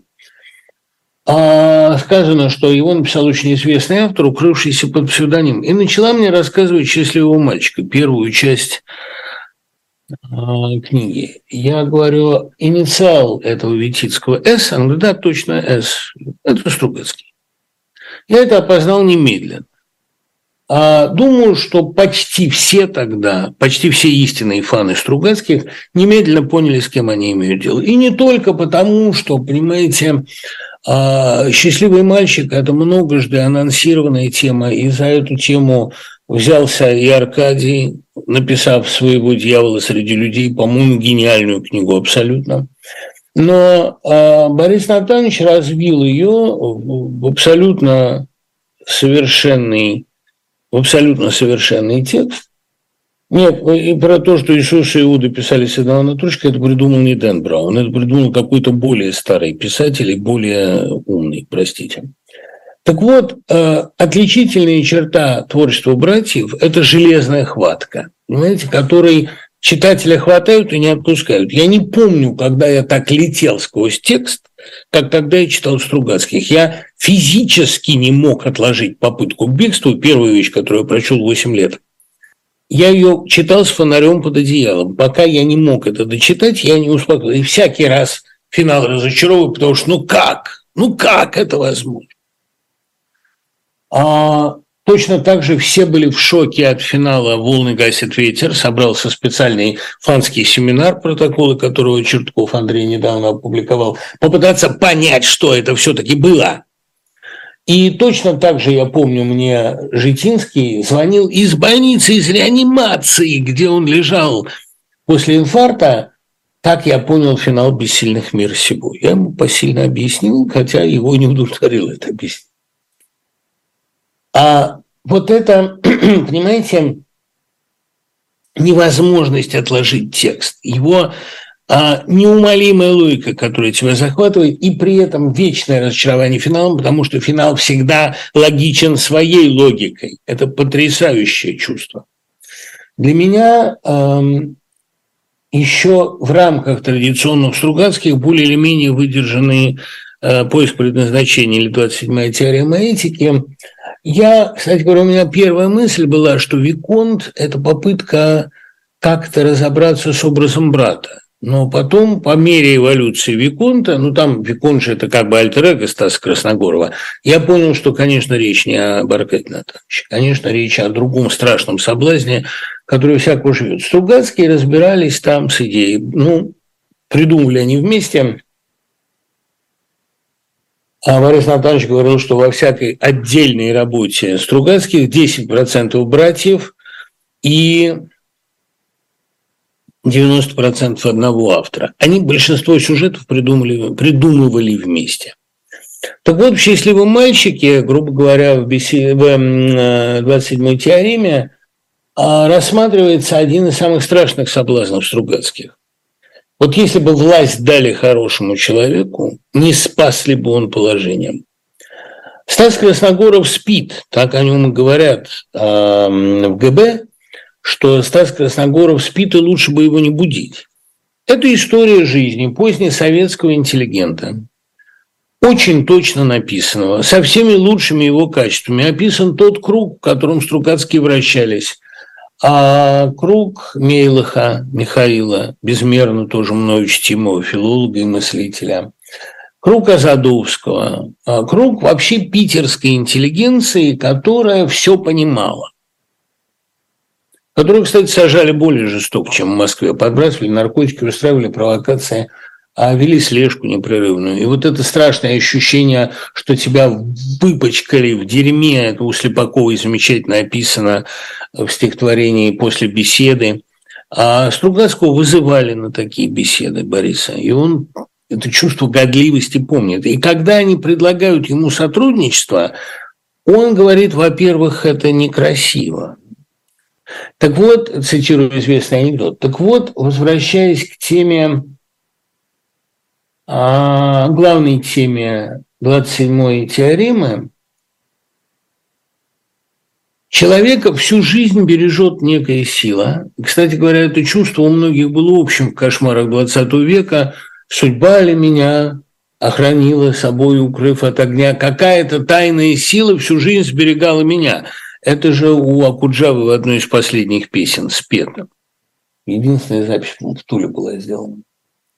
Так вот, это а, ощущение сберегающей судьбы, оно привело к тому, что Стас, Стас Красногоров получил огромную политическую власть в конце.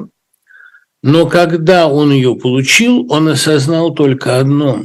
Эта власть дана ему вот некой дьявольской силой, для того, чтобы он производил колбасу из человечной, для того, чтобы он построил тоталитарное общество. Это предсказано у Стругацких абсолютно точно в предпоследнем романе. А никакого другого способа дать счастье этой территории, кроме как выстроив для нее новую фабрику, новую колбасу из человечной, ходящих по кругу вот этих синих людей, нету. Там же четвертая часть резко стоит вот как бы в перпендикуляре к первым трем – Потому что первые три – это жизнь хорошего советского человека на трех этапах, на разных. А четвертый – это чем все кончилось. Вот ты интеллектуал, вот тебе дали свободу, вот тебе дали власть. И ты ничего не можешь сделать с этим народом, с этим населением, с этой страной.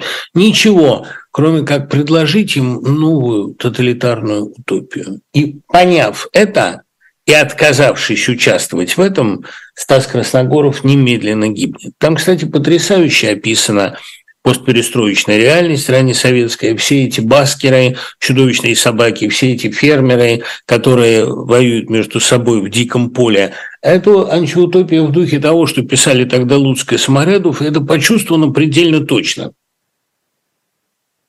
В нашем новом смутном времени у нас это впереди когда каждый сам за себя.